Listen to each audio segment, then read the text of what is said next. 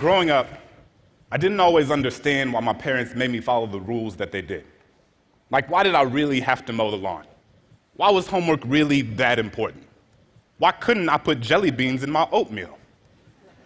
My childhood was abound with questions like this normal things about being a kid, and realizing that sometimes it was best to listen to my parents even when I didn't exactly understand why. And it's not that they didn't want me to think critically. Their parenting always sought to reconcile the tension between having my siblings and I understand the realities of the world while ensuring that we never accepted the status quo as inevitable. I came to realize that this, in and of itself, was a very purposeful form of education. One of my favorite educators, Brazilian author and scholar Paulo Freire, speaks quite explicitly about the need for education to be used as a tool for critical awakening and shared humanity. In his most famous book, Pedagogy of the Oppressed, he states, No one can be authentically human while he prevents others from being so. I've been thinking a lot about this lately this idea of humanity, and specifically who in this world is afforded the privilege of being perceived as fully human. Over the course of the past several months, the world has watched as unarmed black men and women have had their lives taken at the hands of police and vigilante. These events and all that has transpired after them have brought me back to my own childhood and the decisions that my parents made about raising a black boy in America that growing up I didn't always understand in the way that I do now.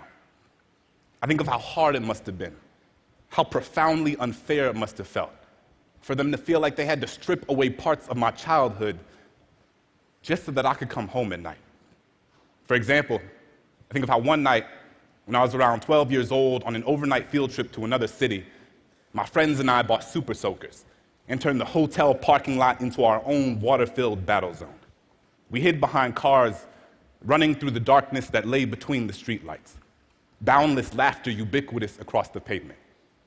But within 10 minutes, my father came outside grabbed me by my forearm, and led me into our room with an unfamiliar grip. Before I could say anything, tell him how foolish he had made me look in front of my friends, he derided me for being so naive, looked me in the eye, fear consuming his face, and said, Son, I'm sorry, but you can't act the same as your white friends. You can't pretend to shoot guns.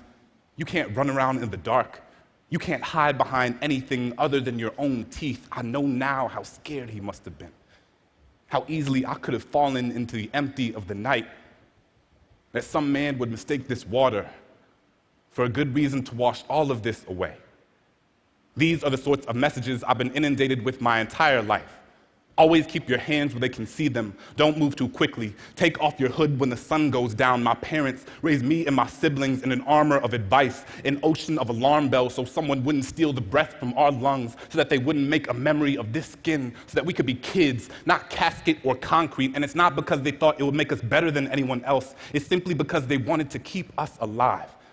All of my black friends were raised with the same message the talk, given to us when we became old enough to be mistaken for a nail ready to be hammered to the ground, when people made our melanin synonymous with something to be feared.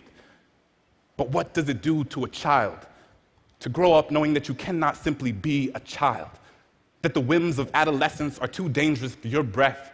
That you cannot simply be curious, that you are not afforded the luxury of making a mistake, that someone's implicit bias might be the reason you don't wake up in the morning.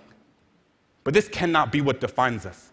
Because we had parents who raised us to understand that our bodies weren't meant for the backside of a bullet, but for flying kites and jumping rope and laughing until our stomachs burst. We had teachers who taught us how to raise our hands in class and not just to signal surrender, and that the only thing we should give up is the idea that we aren't worthy of this world. So when we say that black lives matter, it's not because others don't. It's simply because we must affirm that we are worthy of existing without fear when so many things tell us we are not. I want to live in a world where my son will not be presumed guilty the moment he is born, where a toy in his hand isn't mistaken for anything other than a toy. And I refuse to accept that we can't build this world into something new, some place where a child's name doesn't have to be written on a t shirt or a tombstone, where the value of someone's life isn't determined by anything other than the fact that they had lungs, a place where every single one of us can breathe. Thank you.